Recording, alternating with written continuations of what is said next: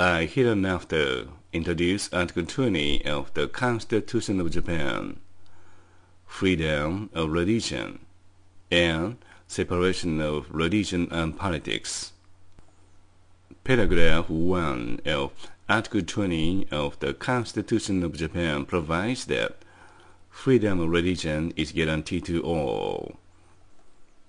No religious organization shall receive any privileges from the state, nor exercise any political authority. Paragraph 2 of the same provides that no person shall be compelled to take part in any religious act, celebration, rite, or practice. Paragraph 3 of the same provides that the state and its organs shall refrain from religious education or any other religious activity.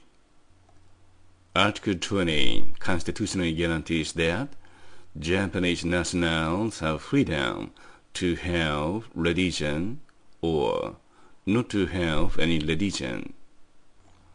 In addition, Article 20 emphasizes the importance of the separation of religion and politics for the sake of the protection of modern democracy.